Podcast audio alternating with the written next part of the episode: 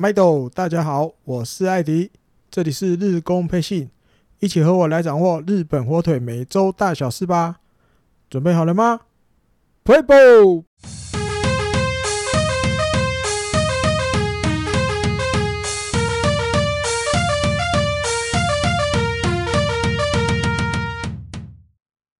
欢迎您收听第十五集的日工配信。嗯，上一周的日本火腿，其实我觉得对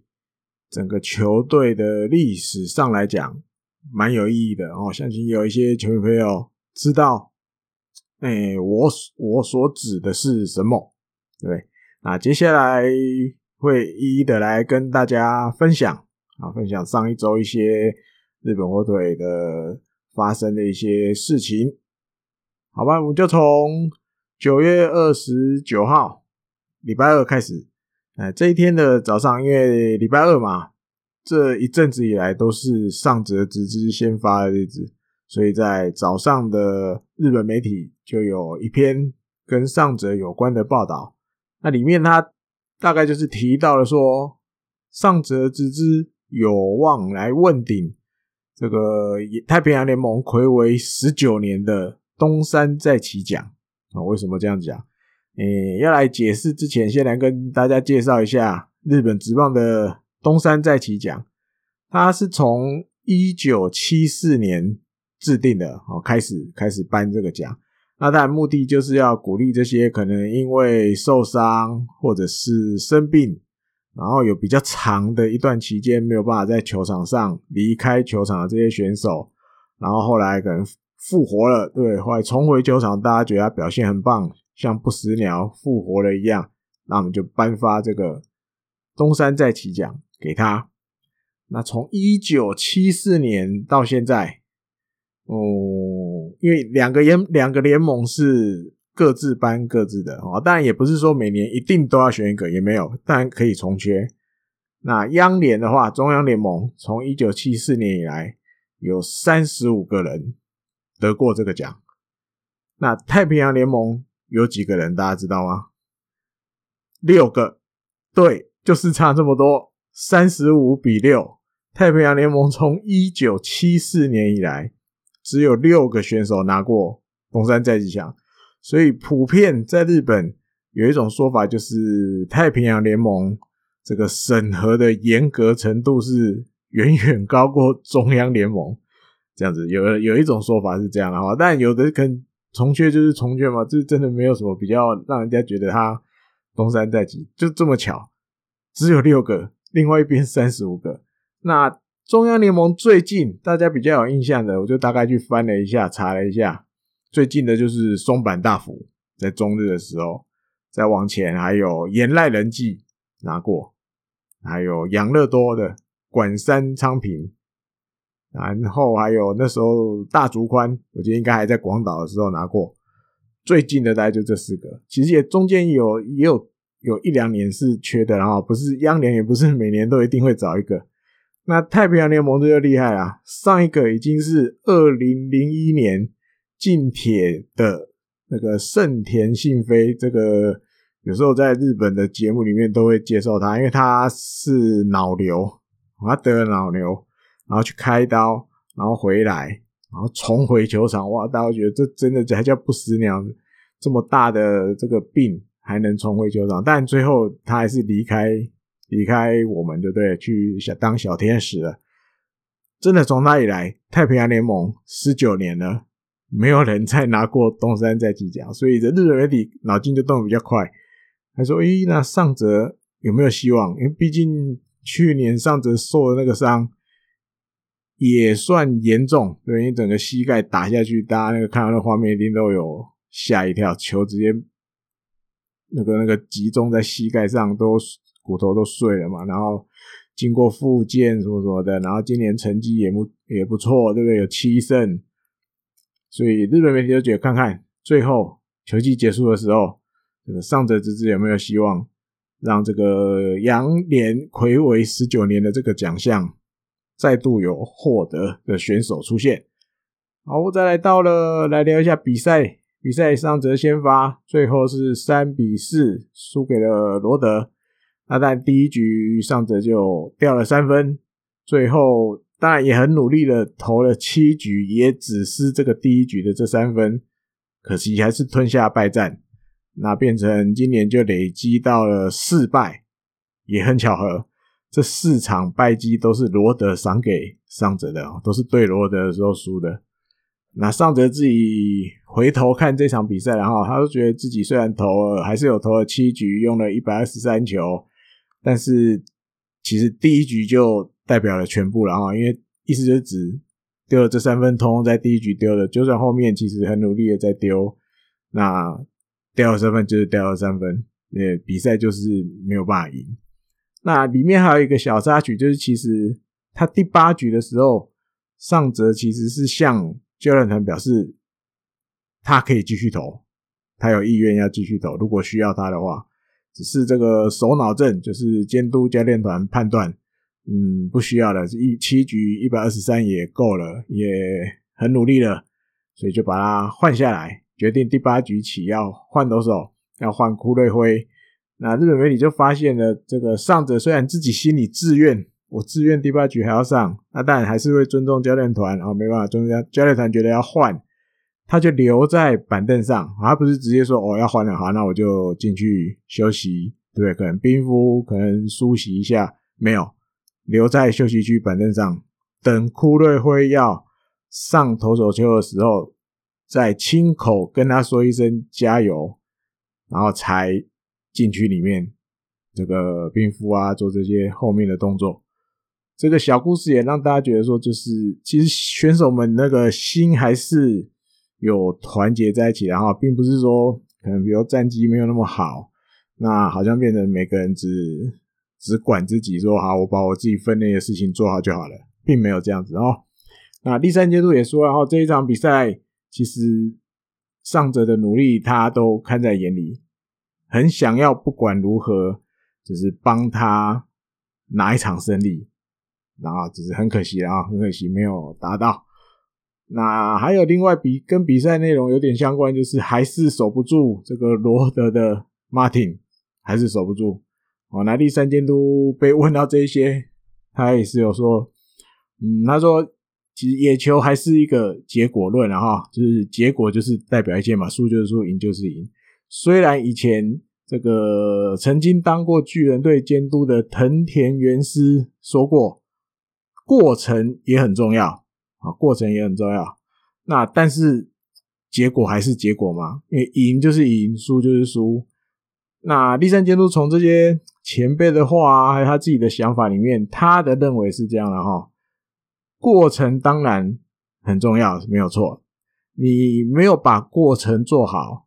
你的结果就一定不会好。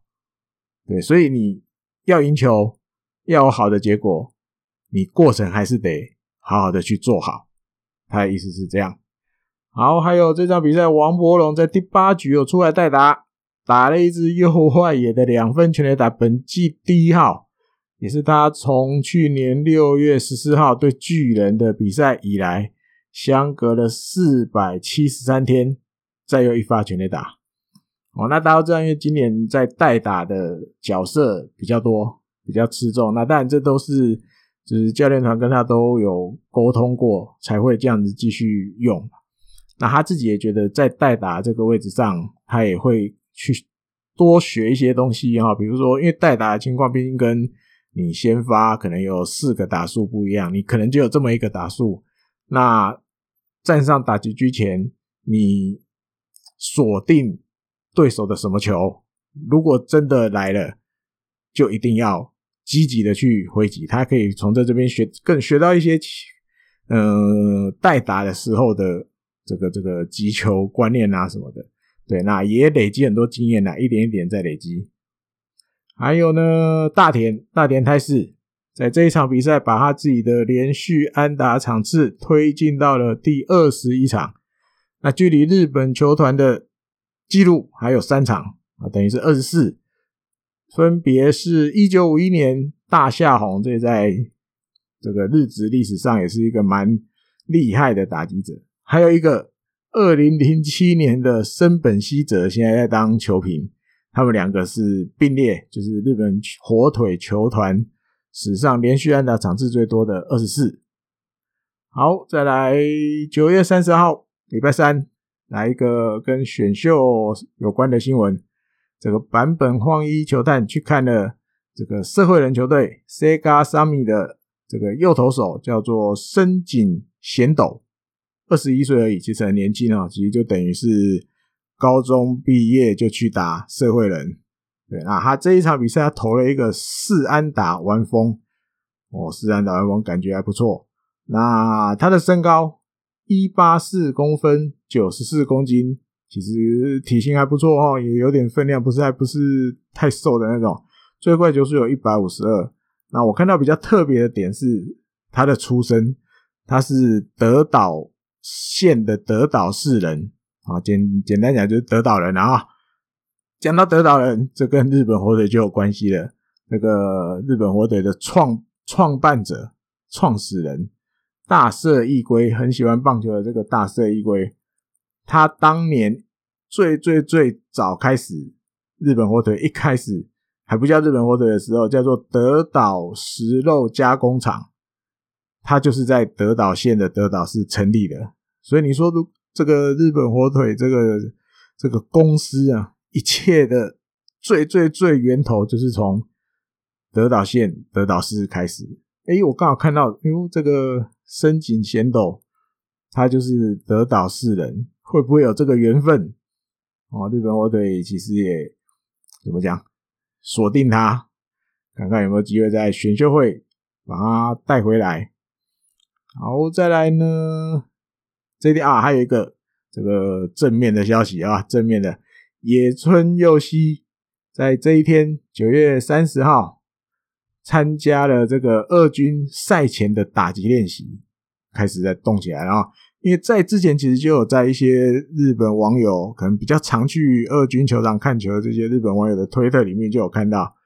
再往前几天他其实已经开始做一些简单的守备练习了。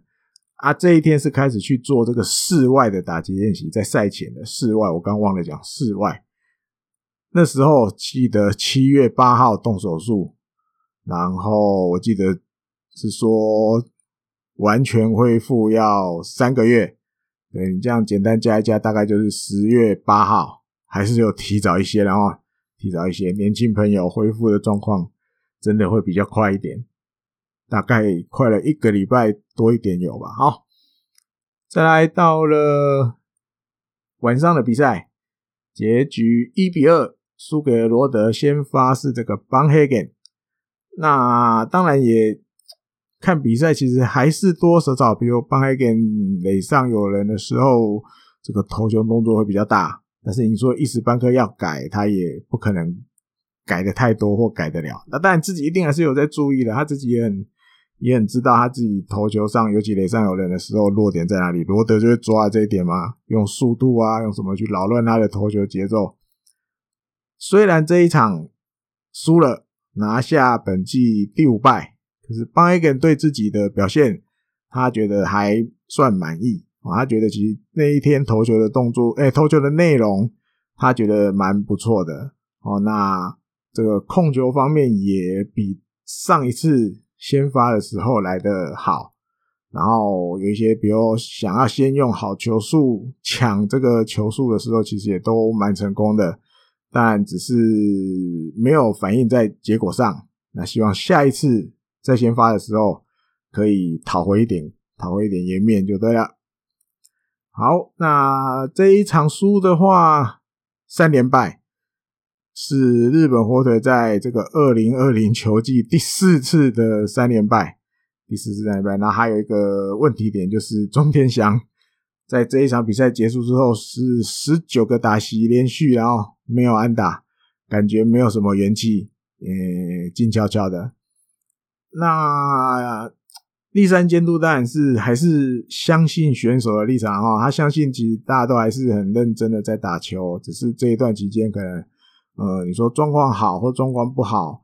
其实都会有很多影响的东西，然后影响的东西。那他相信中田翔。今年一定都是很认真的，想要把成绩打出来，甚至带领球队往前冲，所以他还是把这个希望寄托在钟天祥身上。那好，再来大田泰示，stop 了，停了，连续安打的尝试停在二十一，停在二十一，有点可惜了啊，没有办法再继续往前多推几场，停在二十一而已。那九月份的战绩，日本火腿总共是这个十一胜十五败，等于借了四块钱。啊，跟八月就有差，我记得八月打得很不错，九月就稍微掉下来一点了啊。好，进入了十月，十月份，十月一号礼拜四，先来个二军的比赛。二军的比赛为什么要讲？因为那天放假了吧，刚好在家里没出门，转了小耳朵有看了一下，这个马丁尼兹在二军先发，因为他在礼拜一的时候，九月二十八有被抹消。那十月一号的时候，在二军出来先发，投了七局，没有失分，而且送出九次三振。那表示像上一集节目提了哈，虽然抹消了，那可能以他在二军这一次出来先发的状况来看，球队还是要继续把这个先发的任务交给他哦。只是可能有些原因让他去二军调整了一场。哦，去二军调整，相信十天后或许就又再回来了，哦再回一军。另外，在这一场比赛，谷口雄也又来了一个双响炮，真的有点为什么不知道什么时候才能看到谷口雄也上来一军动一动？哦，我记得他已经今年好像在二军第二次双响炮的单场，然后还有前肩大击下二军之后，这一场比赛打第一棒，手打席就全垒打。对啊，十三比零，这场比赛赢了罗德的二军，好，二军啊，十三比零。还有晚上的比赛，三比二也赢了罗德，算一个巧合。先发是三浦忍大，他投了六局，哦，被打五支安打十一分，嗯，也是投了九个三振，跟白天的马丁尼兹一样，那也。隔蛮久了哈，隔了有一个月哦，一个多月哦，八月二十六号以来才又在一军拿胜投，那也是第六胜。还有呢，清宫也打了一支全垒打，还有宇佐健也打了一支全垒打。清宫，我记得没错，应该是他今年是好像第啊？哎、第一次在札幌巨蛋打全垒打啊，我也忘了。宇佐健是啦，我记得宇佐健确定是。是他来到日本火腿后第一支在札幌巨蛋打的全垒打，而且是一个反方向，然后打到左外野。记得那天的球评我忘了是谁，他有提到说，他觉得这一支全垒打应该会带给宇佐健很大的信心，然后因为他是左打者嘛，打到反方向飞出去，应该会对自己的打击信心增加不少。好，中田翔在这一局，哎、这一场比赛，这个稍微醒过来，然后打了一个。第五局的时候打了一个左外野的胜利打点安打，也结束了个人连续二十二个打席无安打的窘况，打点也来到了九十分，是今年十二个球团所有选手里面第一个打点来到九十大关的选手。好，那个其他的新闻我看看，还有一个这个。跟田中贤介有点关系的哦，因为大家知道上一集有介绍他开学校了，开一个小学啊。这个这一次的新闻稍微跟学校没有关系，但是跟教室有关系啊，因为他当这个特别顾问嘛，所以还是有一些这个比较暖心的活动啊，跟小朋友互动的活动，他都会去参加啊。这次参加的是一个水跟食物的这个小教室。好啦，大概就是他们就是球团找了大概就是札幌巨蛋周边的这些少年野球队，好，少年就是大概比较社区性质的哈，大约三十个人，啊，大家都是小学生，就是等于是这个这个什么区丰平区吧？对，我记得札幌巨蛋是在丰平区，大概就这附近的一些小学生打的社区棒球队啊，找了三十个小朋友来上课。好，那当然，田中贤介也在活动里面呢，介绍了很多，或者是跟小朋友讲了都自己以前小朋友的时候啊，可能比如吃什么吃东西的重要性啊，水啊什么的。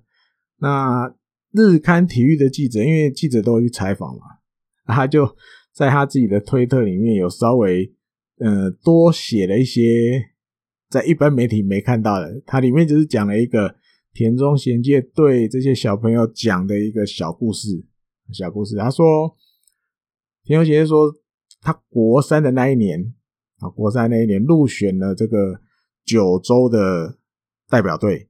好，那刚好那时候有一个队友，就是现在的鹤冈胜也，他们两个人都入选了，都入选，他们就去这个中国访问，啊，去中国访问。那那有一天晚上，这个田中贤介就肚子好饿哦，想要来泡个泡面，然后泡个泡面吃，他就想说啊，因为其实出发前大家其实都会怎么讲，会有一些既定的印象，然后就是。中国那边可能水比较没有那么干净啊，什么的，就是因为，嗯，大概或多或少都有听过。然后其实有的日本的朋友可能肚子比较没有那么用啊，比较比较那么肠胃比较没有那么好，比较容易有一些可能吃到一些可能平时不太习惯吃的食物的话，可能就有一些可能会拉肚子啊，什么什么的。或多或少大家听过类似的故事，然后跟台湾人比起来，日本朋友好像有时比较这种状况比较多一点点，所以出发前其实爸爸妈妈都会有提醒的哈。那田中贤就觉得啊，反正应该有把水煮滚的话都 OK 吧，应该然后反正我只是泡个泡面，那水有滚，应该就没问题了。只是那个时候鹤冈胜也就他就站在一个反对的立场。他说不行了，不要啦，不要用这样啦，齁，不要用这样。那因为大家知道泡面，它就是直接水龙头打开嘛，对不对？就是这个，这平常这个下水道的水，然后就去煮了嘛，煮煮熟了之后就泡。但田中贤就没没有听鹤冈胜也的建议，哦，就是照吃。吃完了之后，诶，隔天果然拉肚子，果然拉肚子，而且还有发烧。还有发烧，他就是跟这些小朋友分享了哈。那当然，其实另外一个点就是，他拿他自己的例子，想要跟这些小朋友，就是日本的这些下水道的水啊什么的，其实还是相对来讲还是比较干净的哈，比较干净的。这一个看到这个报道的时候，其实还蛮好，也不是报道，就是这个日刊体育的记者在自己的推特里面介绍的。好，再来。十月二号，礼拜五这一天，这个 v i a n u e v a 回一军了，因为他是用这个脑震荡的这种特别条例，啊，其实就是你不用等十天，你如果检查过后，哎，OK 了，就可以回来了。那这天他回来一军，马上先发，哦，还有呢，这一天最后五比七输给了软银，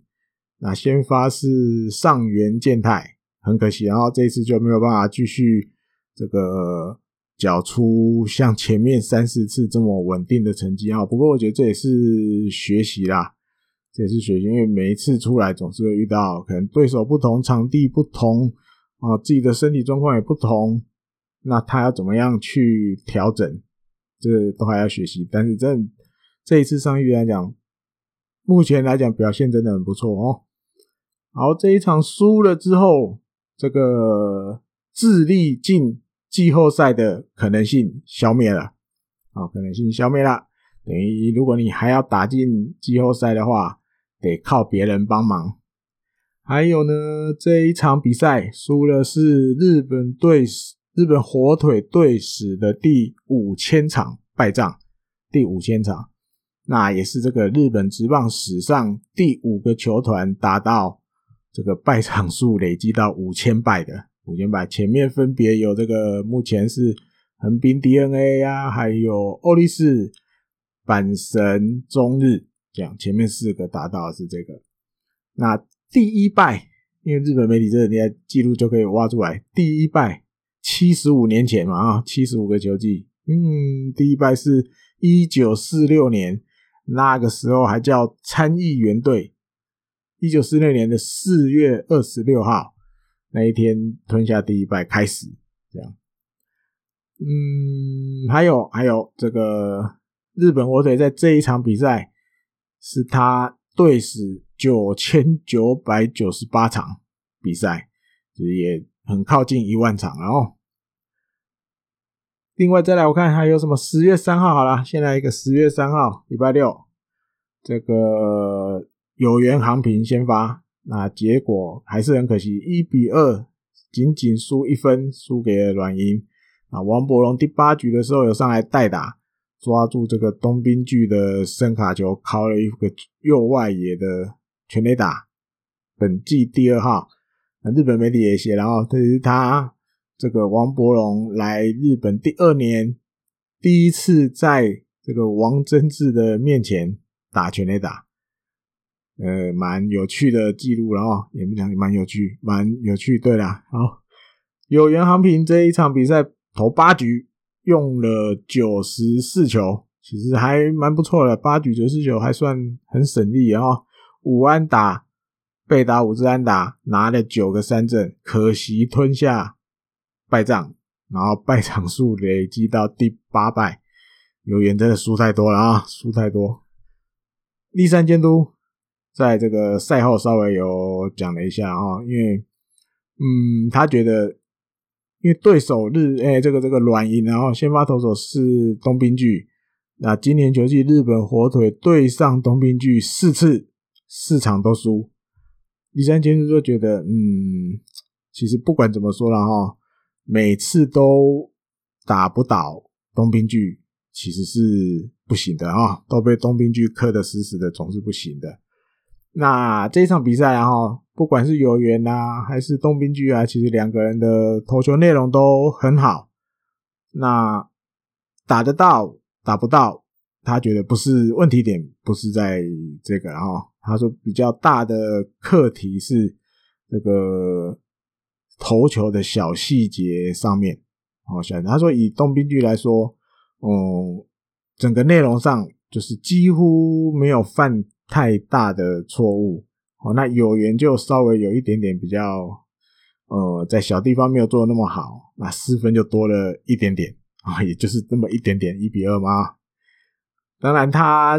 还是觉得，第三就是还是觉得，因为其实有缘没有掉太多分啊。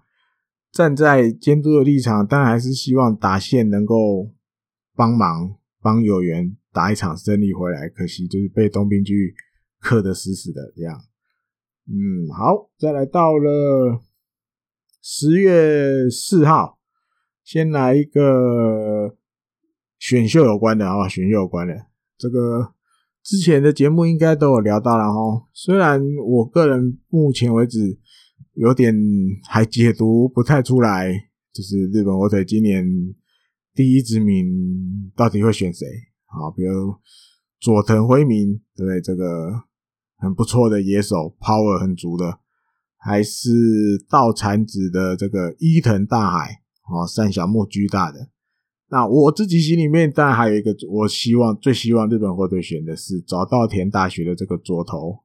早川龙九。哎呀，这个新闻就出来啊，去视察了，好吧？这个吉尊浩剧院带队去去看了这个东京六大学的比赛啊，当然一定也有看这个早川龙九。他这一天就是礼拜六，然后十月三号的时候，他先发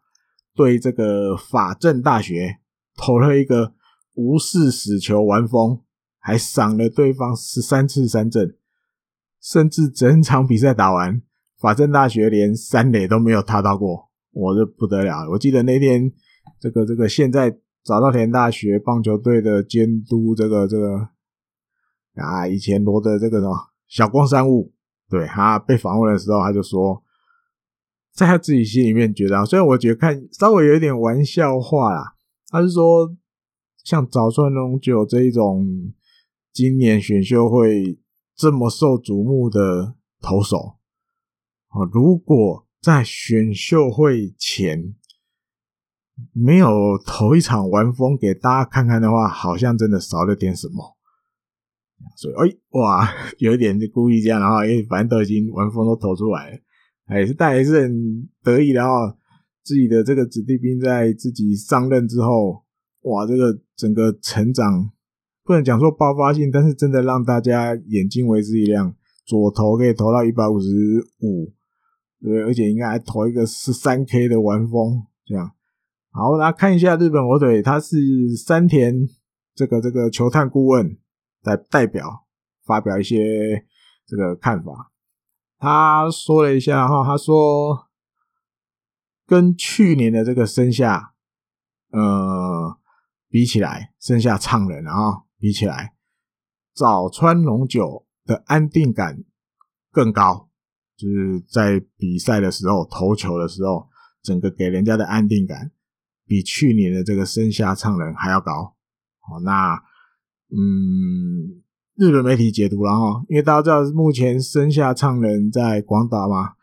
目前战绩七胜三败，投的很不错，那也很有有很高的机会会拿下这个新人王，对，那既然山田顾问说了这个，他觉得比生下的安定感还高。是不是表示这个评价上来讲，其实很高哦？在玩这个后面啊，玩这个是我自己讲的，在玩这个情报战，故意尽量不要透透露太多，我到底要选谁啊？所以真的还很难讲。目前三选一哦，有这种感觉。早川龙九或稻产子的伊藤大矮，或这个野手最高评价的这个。佐藤辉明，看看啊，十月二十六号，看看最后摊牌的时候会选谁？或许大家也可以来分享啊。或许大家觉得，如果你是代表日本火腿参加选秀会，你觉得哪一位选手今年你比较喜欢，或是比较想要日本火腿第一指名指名他？哎，大家也可以来发言区留留留留自己的看法。交换一下意见。好，那十月三号啊，十月四号了，开始讲到十月四号去了。这一场比赛是日本火腿队史上的第一万场比赛，一万场，Oh my god！但结局又输了啊，四比八输给了软银，而且先发了这个河野龙生，甚至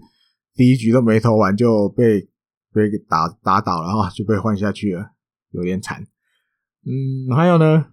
中田翔这个日日本记者也是厉害，他们记录都是随时调都调得出来的，很详细。他说，今年中田翔在这个佩佩巨蛋打击超暗淡，这我自己翻的啊。佩佩巨蛋打击超暗淡怎么说？目今年球季，这个日本火腿在软银的主场总共进行了十二场比赛，中田翔在这个佩佩巨蛋呢，四十三个打数。仅仅只有三支安打啊，打击率就是零点零七零，有够低迷的低迷。哇，这个看到这个新闻，其实也有一点点不是难过啦，就是问号，好吧，黑人问号。佩佩巨蛋居然是中天祥这么苦手的球场吗？但可我也没有去查，比如去年、前年他在这边怎么样。但光光今年这样，其实真的有点有点。凄惨哦，不到一成。嗯，还有立山监督在这一场比赛输了，因为之前也有提到的话，其实上一周这六场比赛刚好是对到罗德跟软银。那对日本火腿来讲，如果今年球季还要想要有一些作为的话，这六场比赛是很重要的。啊，但六场打完有点惨，一胜五败而已。第三监督就稍微有有就被访问的时候讲了一些，然后他说今年的这个情况哈，球队目前这样子的情况，其实或许也代表了一些象征性的意义啊，象征性的意义怎么说？啊，意思是说，比如这个球队里面还不足够的东西，如果有的话啊，这样一定有啊，对，如果有的话，我们一定就只能这个全力去。去努力，好把这些不足的东西补足啊，好好的接受这些，呃，可能战绩不好啦，或者是一些很多人都还没有明说是什么，但是接受这一切，那好好的去改进、去做、去努力。那虽然这个日本媒体的看法啊，就是在这个很很不是很妙的现实状况之下，因为战绩一直起不来嘛，维持在第五。在这个很糟糕的情况下，这个指挥官第三监督还是抱着一个嗯比较正面、比较往前，大家往前继续走的心态啊。嗯，好，还有呢，我看因为这一场比赛输了嘛，等于被软银剃光头，三场都输，然后战绩也来到了四十一胜四十八败三和，借金到了七，等于是今年球季最多了啊，最多了。借金到了七，其实今年后面还剩二十八场比赛，嗯，大家或许可以比较 换换一个角度去去看这些比赛了哈。虽然有时候因为输球的比赛，毕竟大家看的心情一定不会很好。如果你真的最近看日本或者比赛，有一点。倦怠感或者什么的话，OK 了，我觉得不妨休息一下都都没有关系，然后都没有关系，因为想要看赢球这也是很正常的。只是以现在的情况，这个球队输球的几率或许就是稍微高一点，尤其最近球队状况不好啊，九月、十月刚开始这样。那比如像刚刚提的，其实第一万场比赛，对不对？那日那个日本媒体也有稍微去找了，因为我自己又去翻了一下啦，就是每个。就是不不同的时期，然后比如东映的时候啊，什么什么时候，整体你说真的要算下来，哦，日本媒体的记者也有去去列出来哈，比如说二零零四年这个主场从呃东京搬到了北海道之后，总共的进诶进行了两千三百六十四场比赛，日本火腿。好，搬到北海道之后，主场那战绩是一百一千两百零七胜，然后一千一百零一败，五十六和。哦，要不要再重复一下？一千两百零七胜，一千一百零一败，五十六和。哦，胜场数是大于败场的，一千两百零七，一千一百零一。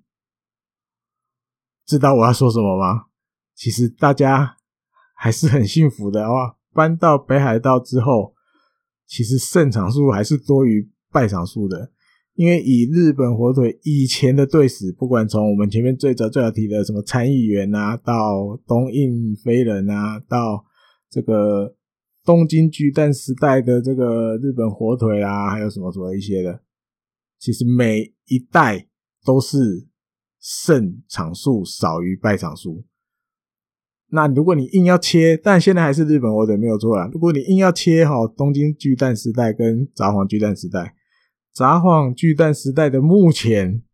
还是胜场数比较多的，而且多了一百零六场啊！大家就换个角度嘛，对不对？这样子看